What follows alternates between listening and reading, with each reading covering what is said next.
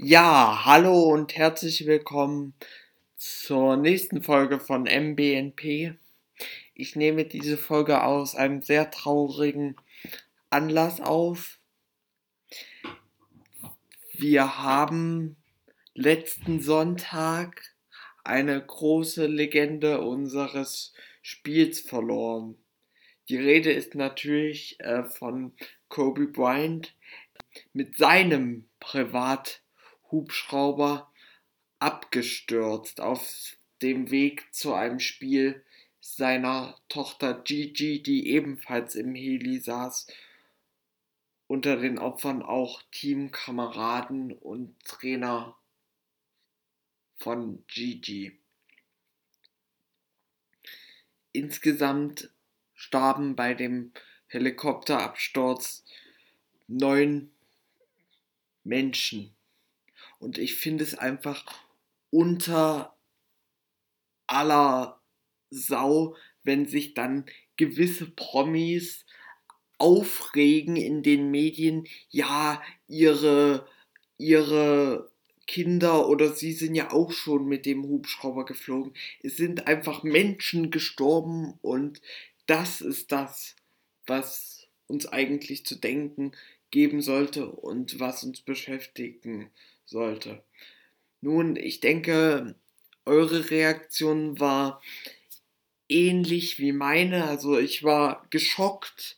Ich habe das über soziale Medien erfahren und hatte natürlich immer noch so die Hoffnung, dass es Fake News sind.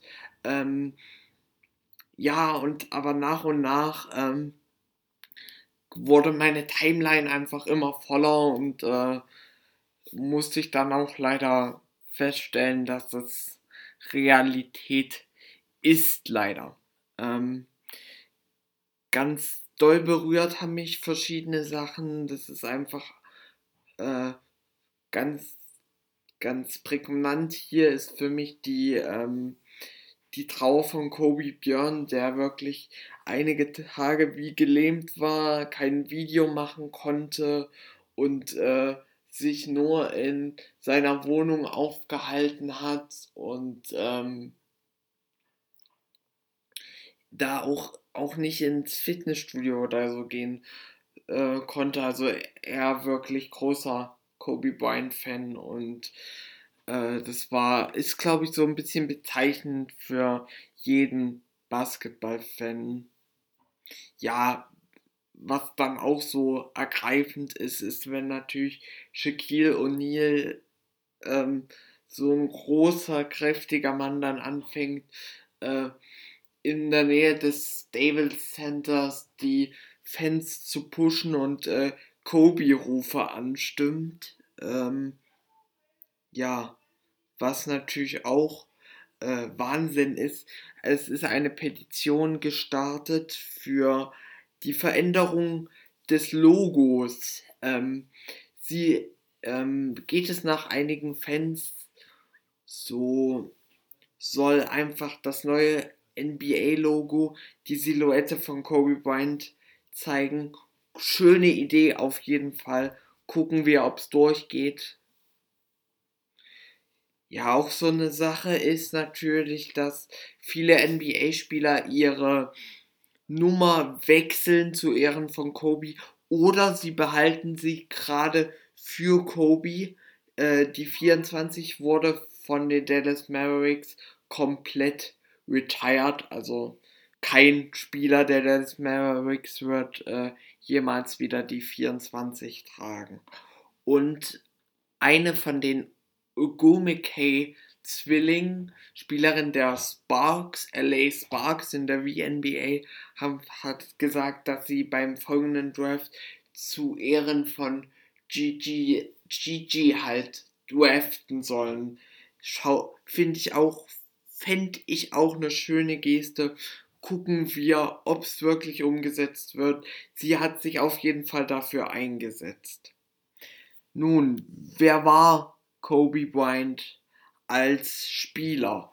Kobe ist durch seinen Vater zum Basketball gekommen, spielte 20 Jahre in der NBA und auch 20 Jahre für die Los Angeles Lakers. Er war sozusagen das Gesicht der Los Angeles Lakers. Er wurde insgesamt fünfmal NBA Champion, zweimal Finals MVP, 18 Mal All-Star und einmal Regular Season MVP. MVP, Entschuldigung. Ähm, ja, er ist viertbester Scorer in der NBA-Geschichte, wurde kurz vor seinem Tod noch äh, von LeBron James überholt, der auch Stunden vor seinem Tod noch mit ihm gesprochen hat. Also das muss schrecklich sein, auf jeden Fall so kurz vorher noch mit ihm zu sprechen. Er gilt auch medial, wird er oft als zweitbester Shooting Guard in NBA History hinter Michael Jordan gesehen.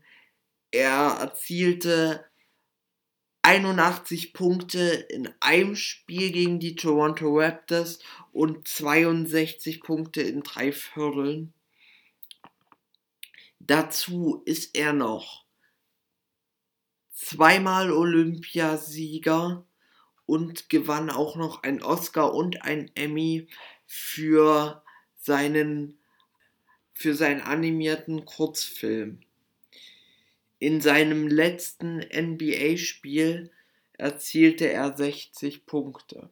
Kobe, als er sechs Jahre alt war, kam er für sieben Jahre nach Italien, weil sein Vater dort professionell Basketball spielte und ist also in Italien aufgewachsen. Also die Black Mamba auch Berührungspunkte mit Europa. Kobe Bryant hat für vier Töchter und auch jetzt nach seinem Tod ist einfach der ähm, Hashtag GirlDad aufgekommen. Er kümmerte sich einfach aufopferungsvoll um seine vier Töchter und forderte und förderte sie auch, besonders Gigi, die in sein Vermächtnis treten sollte. Er hatte auch eine eigene Akademie bzw. Halle, glaube ich, dafür aufgebaut, also diese sogenannte Mamba Academy. Und er hinterlässt drei Töchter sowie eine Frau. Ist ja zusammen, wie gesagt, zusammen mit seiner Tochter Gigi abgestürzt. Ja, es sollte uns einfach von Kobe sein. Ähm, man sagte immer, Helden gehen, Legenden leben immer weiter. Ganz wichtig finde ich, von Kobe kann man seine Mentalität äh, mitnehmen. Ähm,